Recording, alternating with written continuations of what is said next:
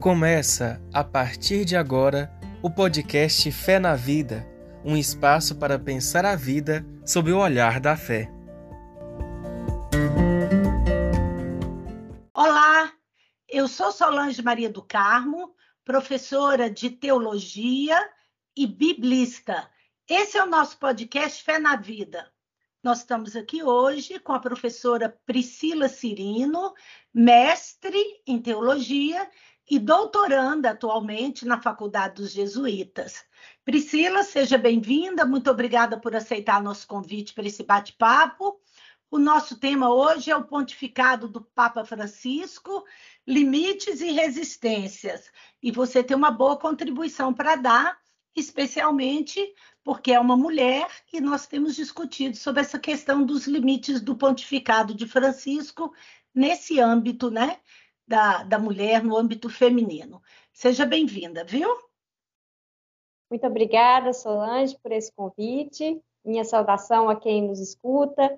Para mim é uma alegria né, estar aqui hoje, poder conversar sobre esse tema tão interessante, tão instigante, né, que talvez é pouco falado, né, mas que a gente precisa trazer aqui para as nossas conversas. Priscila, o Papa Francisco ele tem sido um alento na igreja especialmente quando a gente olha para trás e que vê que a gente nota, que a gente observa que a gente teve dois pontificados muito restauracionistas, que foram o pontificado de João Paulo II, muito longo, inclusive, e de Bento XVI, um pontificado também conturbado, que acabou terminando em renúncia. Os gestos e as pregações de Francisco os documentos, as iniciativas dele, tudo que ele faz tem animado muitos cristãos e até mesmo ele tem conseguido um diálogo com os não cristãos. Ele respira, assim, a gente poderia dizer, um ar de renovação. E eu tenho feito podcast com outros sobre o pontificado de Francisco. A maioria é muito favorável a Francisco, vê Francisco com muito bons olhos, etc. Mas vamos falar a verdade, nem tudo são flores. O pontificado dele também esbarra em resistências internas no que tange a renovação da cúria e da igreja, mas tem também limites no próprio Francisco, né? no, no modo dele conduzir, no modo dele entender a teologia. Então, vamos começar fazendo um balanço geral do pontificado. É isso mesmo? Tem avanços, mas tem limites também? Como é que você compreende esse pontificado de Francisco? Eu acho, Solange, que é por aí mesmo. É, nós temos mais avanços do que limites, certamente, por essa razão, especialmente que você colocou aí, né? A gente está, vamos dizer assim, que a gente estava numa ressaca, né? Depois do Vaticano II, a gente não conseguiu levantar voo como igreja, né? Como talvez muitos gostaríamos mas né, por esses pontificados anteriores e por outras razões também. E com o Papa Francisco, a gente realmente entrou numa nova fase, é uma alegria, é uma bênção para a igreja, um dom para o mundo, né? Esse tempo de graça e de renovação que ele vem trazendo para a igreja. Mas como né, a gente pode notar também, há limites. Eu acho que há limites é, no pontificado, vamos dizer assim, que estão para além do Papa Francisco, é verdade, que tem a ver com resistências, por exemplo, na reforma da Cúria Romana, é algo que demorou, que a gente estava comentando até que não chegasse, né? Que chegou agora devagarinho, que vai tentando mudar essas estruturas, né? Porque muita coisa que a gente sabe que, que, que são problemas na nossa igreja está ligada a esses setores da igreja muito atrelados ao poder, à manutenção de privilégios, aí bem distante do evangelho. E, em grande parte, a gente pode atribuir os limites né, que a gente pode apontar no pontificado do Papa Francisco, não necessariamente a ele, mas a esse entorno. Mas também é verdade né, que a gente, reconhecendo outros âmbitos de avanço, como o diálogo com a sociedade aí em questões ambientais, economia, educação, o chamado a ser igreja em saída, que vai para as periferias, né, tendo tudo isso aí reconhecido, nós temos que reconhecer também limites, e eu vejo limites especialmente em relação à questão das mulheres, à questão dos leigos, né? E acho que sobre isso a gente pode conversar um pouco mais, porque a gente vai caminhando lentamente na igreja, né?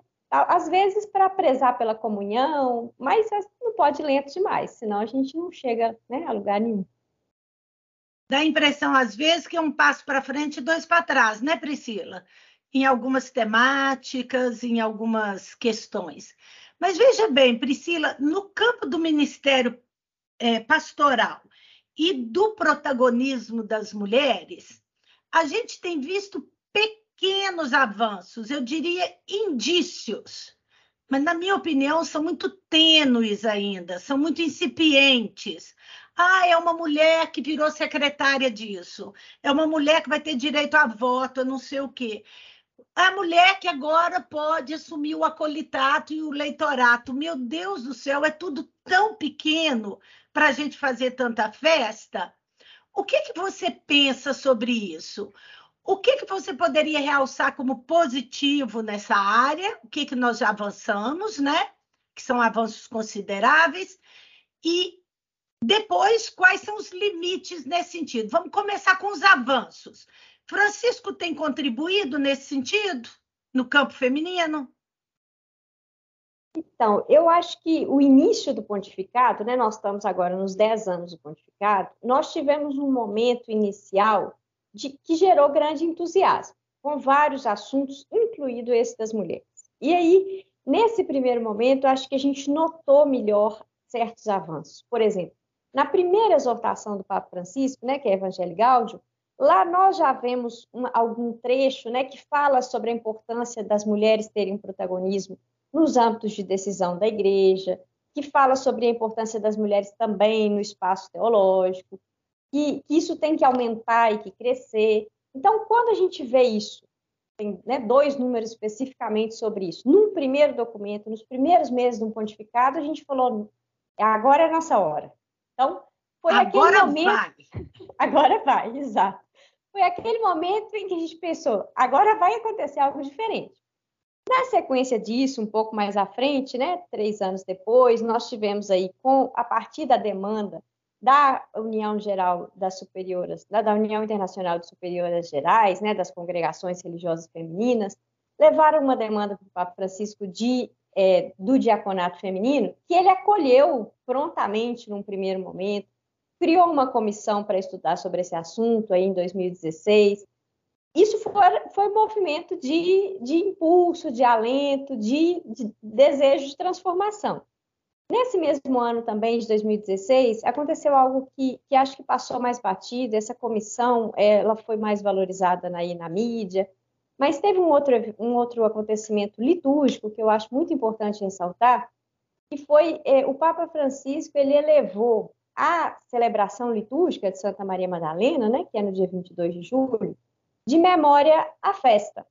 Isso parece assim um detalhe. O que, que é isso, Priscila? Que bobagem. O que, que, que, tem isso de significativo? Tem de significativo que as festas na, né, no calendário litúrgico da Igreja Católica são só dos apóstolos. Nem os grandes santos muito famosos que a gente tem aí na, na piedade popular muito famosos são festas, são memória. Pode ser festa naquele lugar e naquele lugar. As festas são dos apóstolos, são de Nossa Senhora, são de alguns acontecimentos da vida de Jesus. Então, dizer que né, elevar a festa, a, a, celebração de Santa Maria Madalena foi uma equiparação aos apóstolos, no sentido litúrgico, pelo menos. Além né, de acrescentar um prefácio próprio, em que ela é chamada de apóstola dos apóstolos, de corrigir, né, nesse decreto de instituição dessa festa, o erro histórico de associar Maria Madalena à pecadora do Evangelho de Lucas, no capítulo 7. Então, foi uma série de coisas importantes ali feitas, mas que não ganharam repercussão. Não chegou à base, as paróquias nem se deram ao trabalho de, de mudar a liturgia desse dia, ficou né, algo ali, um decreto que não chegou a vigorar, vamos dizer assim. Mas ainda assim, era um movimento de, né, de impulso e de alento. Veio o Sino da Amazônia, que retomou também essa questão né, do, dos ministérios específicos para as mulheres. Mas depois, vamos dizer assim, deu uma baixada na velocidade, a bola foi, foi baixando, a poeira foi baixando, e a gente começou a ver que, que essas coisas ficaram mais na conversa do que na prática. Você mencionou aí as mulheres que foram, né, então nomeadas a cargos no Vaticano, uma grande novidade. Talvez também alguma diocese, alguma conferência episcopal, né? Alguma nomeação aí importante de mulheres. Mas eu sabe de que, que eu chamo isso? Eu chamo de política do estandarte. É aquele momento estandarte. É levantar assim como uma bandeira e dizer, olha, aqui tem mulher. Aí tem olha uma. como nós somos evoluídos. Exato. Aqui tem uma, aqui tem duas. E quantos homens? Então, é uma função que, na prática, quer manter a estrutura como ela é. Então, é para apaziguar certas consciências, né? É para acalmar e dizer, não, a gente está indo, a gente está caminhando. Mas, é, ok, é bom, é bom, claro que é bom ter mulheres né, no, na estrutura, em lugares de poder do Vaticano e de decisão, é bom ter mulheres em, em âmbitos de decisão das nossas igrejas, é, seja no âmbito de conferência episcopal, de diocese, de paróquia, né, em nossas faculdades de teologia, é bom, mas é pouco, né? É, é muito pouco. Ô Priscila, você sabe que isso é uma coisa que me preocupa, porque tem gente que fica alegre com tão pouco e fica satisfeito com isso. E aí a gente não dá novos passos. Você falou que é a política do estandarte. Eu uso uma outra expressão, mas é a mesma coisa. Uma vez me convidaram para uma mesa que só tinha homens e queria que eu ficasse lá na mesa para ponderar alguma coisa. Eu falei, não, não, não, quero, obrigada, não aceito. Aí, mas disseram, mas é uma honra você estar nessa mesa. Eu falei, não, para mim não é uma honra, é uma humilhação, porque eu estou me sentindo como uma jarra de flor. É só para enfeitar a mesa, é só para dizer, temos mulheres. Tanto é que quem convidou falou, pega muito mal uma mesa só de homens, você podia aceitar. Quer dizer, no fundo, estão instrumentalizando a mulher, né? Você vai colaborar para não ficar feio. Se já é feio mesmo, que fique feio. Então eu disse: não, como jarra de flor, eu não, eu não aceito. Se vocês me quiserem no debate teológico, eu aceito fazer parte da mesa. Mas para ficar lá enfeitando e passando microfone um para o outro e servindo água, eu agradeço. Não é falta de humildade, porque eu lavo banheiro de boa, qualquer tarefa. Mas nós temos que saber também que nós não podemos ser instrumentalizadas, você concorda? Não, eu concordo plenamente. Essa situação que você trouxe aí, ela ainda é mais grave do que essa, né, que eu chamei aqui de política do estandarte, e ela é mais recorrente. A, a, da política do estandarte, ela nos atinge até em lugares já de privilégio, como pode ser os nossos lugares como professoras, por exemplo, em um ambiente de universidade, né? Mas em outros ambientes, também nos nossos, né, como você relatou aí, é essa, essa dinâmica de nos colocar para um embelezamento, né? É como, a gente está ali para um embelezamento, para disfarçar o machismo estrutural vigente, para né, minimizar o clericalismo que é estrondoso né, nesses ambientes. E, e, é verdade, nessas horas a gente não tem que aceitar mesmo, não. Eu considero isso, Solange, uma, um, um modo de violência de gênero. Eu Esse também tipo considero como violência. Porque, e ainda por cima, nos, a resposta é assim, mas como assim você não quer? Ué, eu, eu não quero porque isso é uma violência contra a minha dignidade, é um não reconhecimento do meu valor, né? Mas é tão difícil de entenderem isso que estão nos violentando, fala, mas é um privilégio você estar nessa mesa, né? Uhum. Porque ainda há uma compreensão de que esse não é nosso lugar. É, então, por trás de, desse tipo de fala é uma compreensão. Por que, por que seria um privilégio? Não é um privilégio, é um direito. Né? Se a gente estivesse no, no espírito da igual dignidade batismal real. Mas nós não estamos. É, e nesse ponto, parece-me que o pontificado de Francisco não deu passos. Então, vamos lá. Quais os limites do pontificado de Francisco no que tange as mulheres e a ação das mulheres na igreja? Você considera que a igreja de Francisco avançou no que diz respeito ao discipulado de iguais ou estamos no mesmo ponto de João Paulo II e Bento XVI? Não estamos no mesmo ponto, mas quase.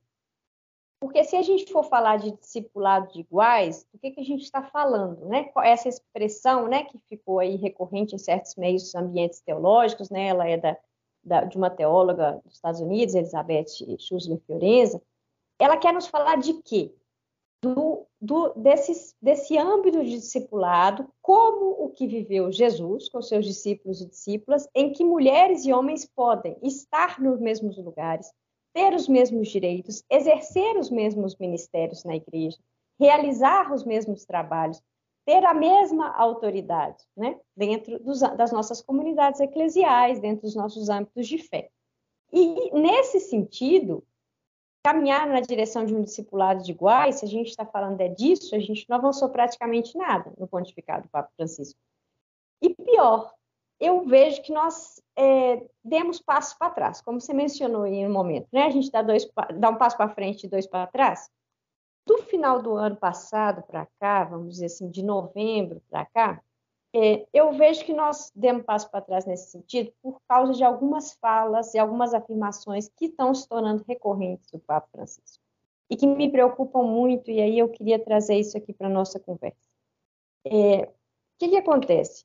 A gente, quando a gente fala sobre o lugar da mulher né, no, no, na igreja, sobre o protagonismo da mulher, uma hora ou outra, ou quase sempre, a gente vai esbarrar na questão do ministério, do ministério ordenado, dos ministérios instituídos, né, do ministério institucionalmente aprovado e aceito. Então, quando a gente tinha, tem essa temática, e ela é muito presente em todas as entrevistas praticamente do Papa Francisco, ele é questionado sobre isso, desde o início do pontificado, porque é um tema que ele grita aos céus, vamos dizer assim. Né? Então, sempre vai ter alguém lá que vai fazer essa pergunta para ele. O que, que ele costumava responder?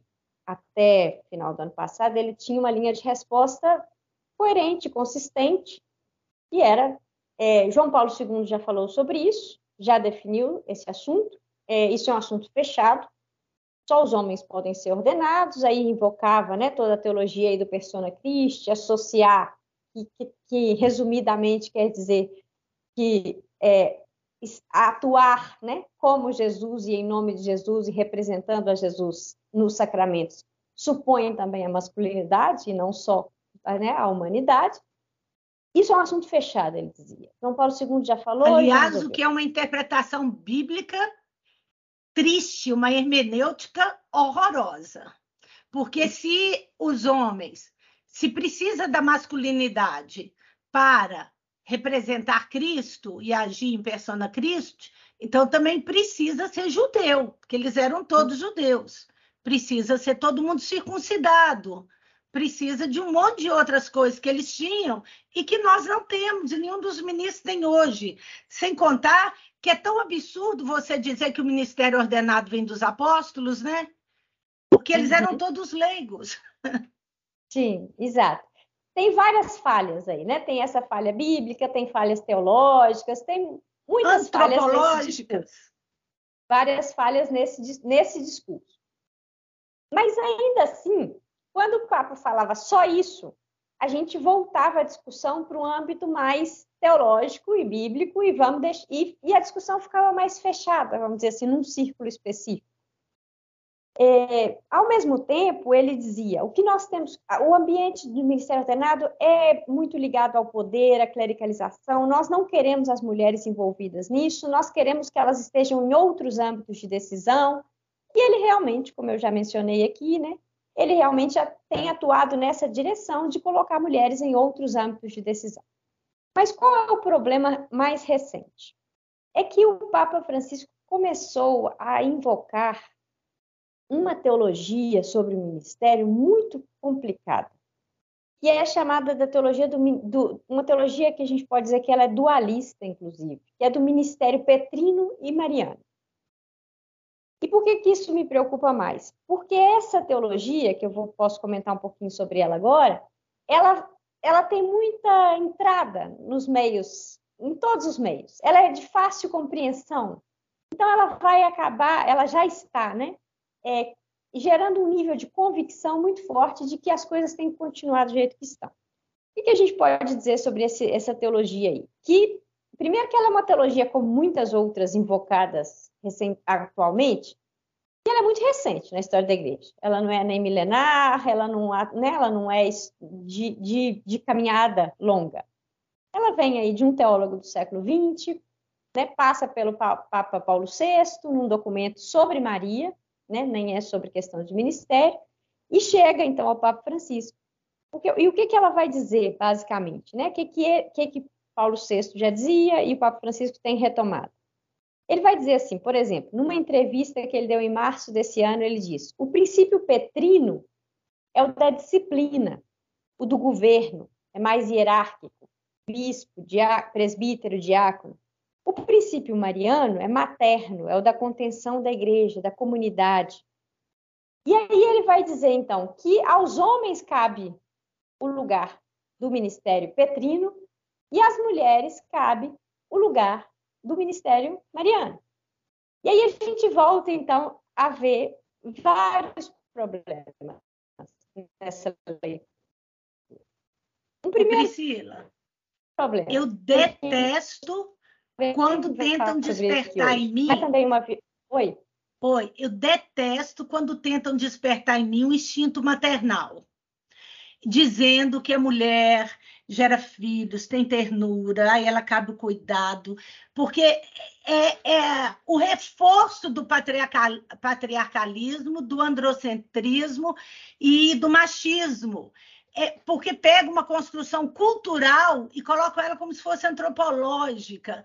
Isso chega a ser um assinte, isso me ofende, você acredita?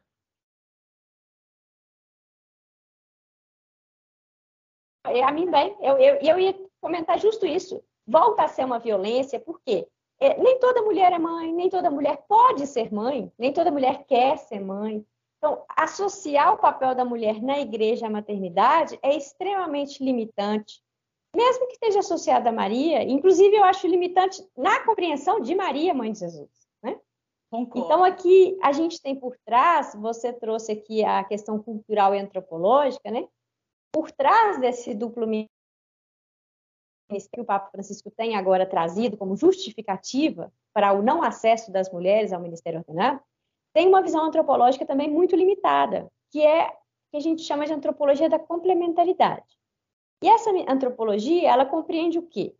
Que existe uma diferença sexual que é que divide a raça humana em dois tipos de pessoas radicalmente distintos, equipados com um conjunto de características diferentes. Os homens, que têm natureza masculina, as mulheres, que têm natureza feminina. E aí, então, as mulheres né, têm essas características aí que você nomeou e que dá uma aflição, né? Que é ternura, cuidado, que são características humanas, que todos temos que desenvolver.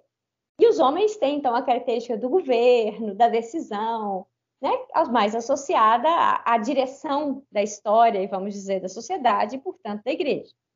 Essa divisão, né, ela, ela, se, ela vem aí de, de, né, de milênios e ela está ganhando agora, no nosso tempo, uns novos contornos. Eu digo que né, o patriarcado, como todo sistema opressor, o patriarcado é um sistema opressor, ele encontra novas formas de se, de se manter, de manter seus privilégios, de manter o poder. E nós estamos vendo isso agora né, na igreja fortemente, com essa perspectiva antropológica que é muito difundida, orienta muitas das nossas afirmações teológicas, eclesiológicas e pastorais.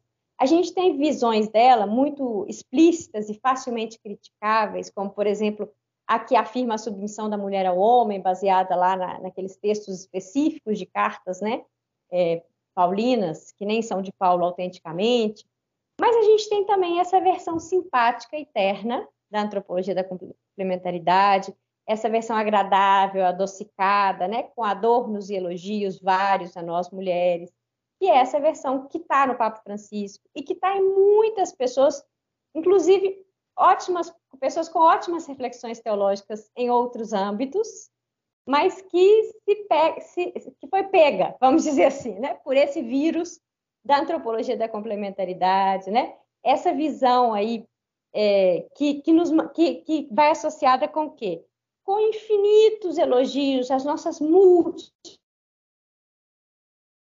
E Patrícia, eu fico muito impressionada que não tem nenhum escrúpulo para nos elogiar com, com outras intenções. É, porque isso é manipulação das consciências, né, Priscila? Uhum. Exato.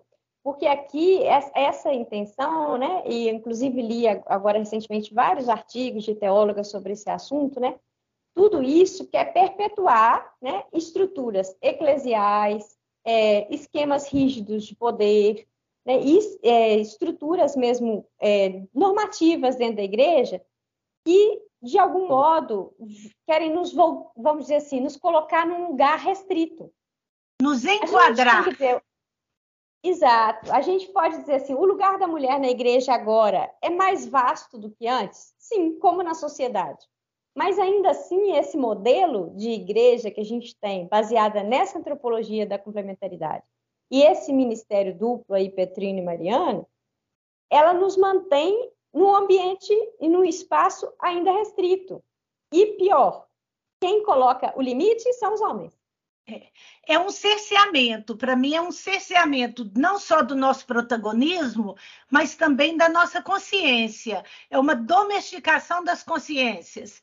E o que eu fico triste é que há muitas mulheres que ficam felizes com isso. É, eu acho, Solange, nesse caso que a gente tem um caminho tão grande pela frente, que o caminho de conscientização ele, ele passa tanto pelo âmbito das mulheres quanto dos homens.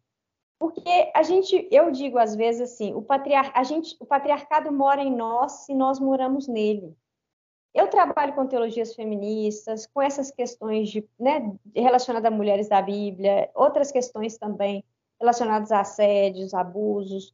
São questões muito candentes que estão aí, e eu estando imersa nessa discussão e nessa realidade, muitas vezes eu me pego, eu me pego ainda, né? é, com falas, com atitudes que estão presas por essas estruturas. Então, a conscientização de outras mulheres é um caminho lento, necessário, extremamente necessário. Porque muitas vezes a gente não sabe reconhecer, nós mulheres, né, que essas atitudes são para nos manter cerceadas. E aí a gente toma só como elogio, mas é um elogio com segundas e terceiras intenções, como você disse, né?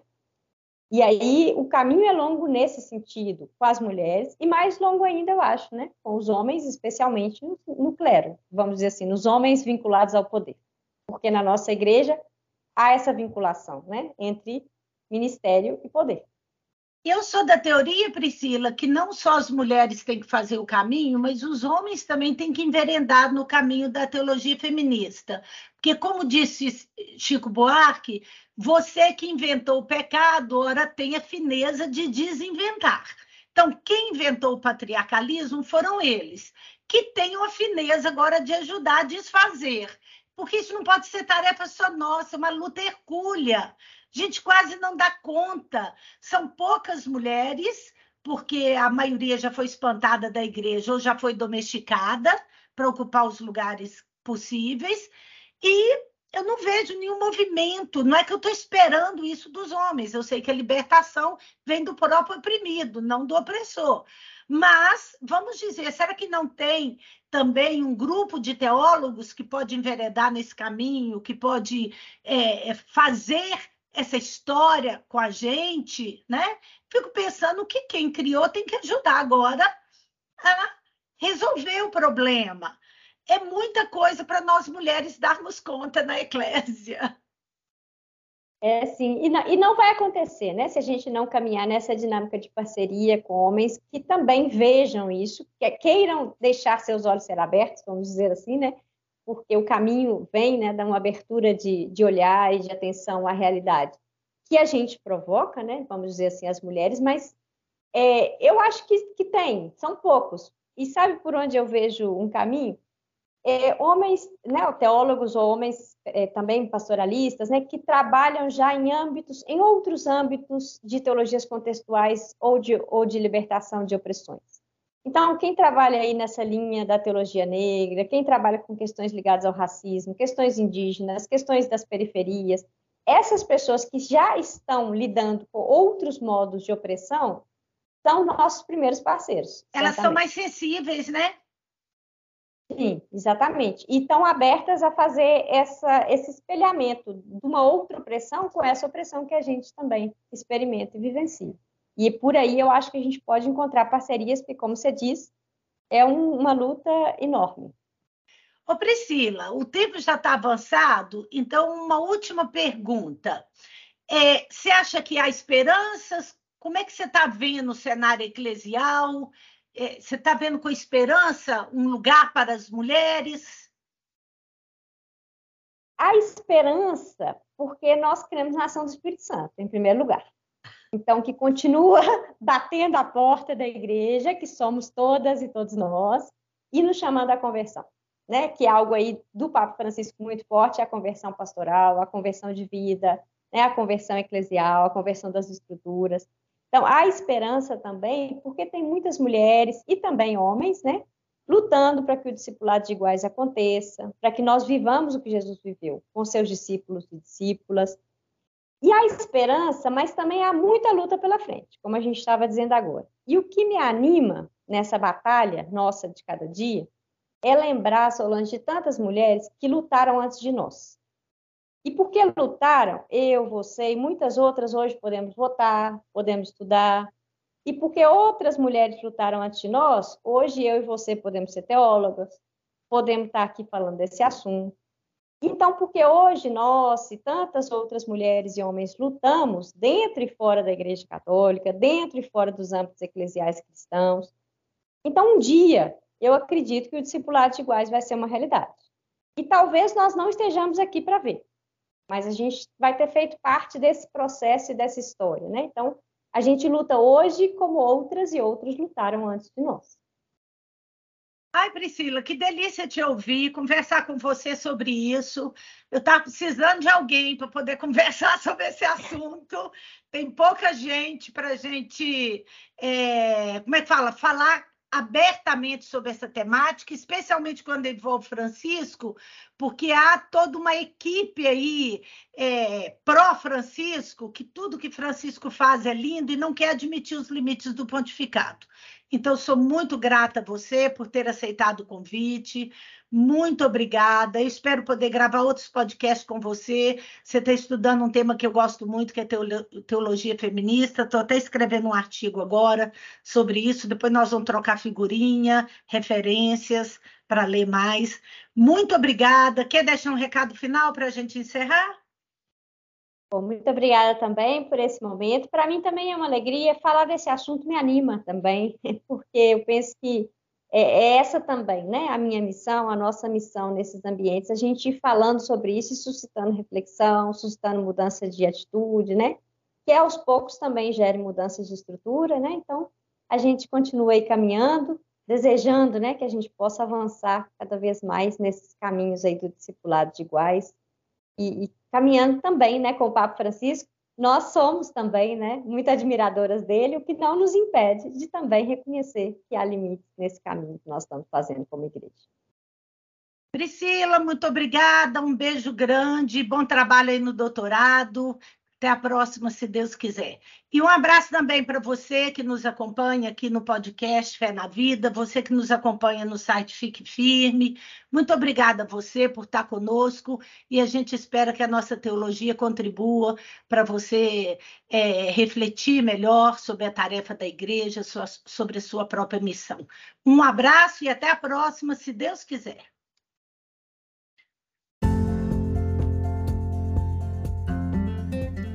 Você acabou de escutar o podcast Fé na Vida.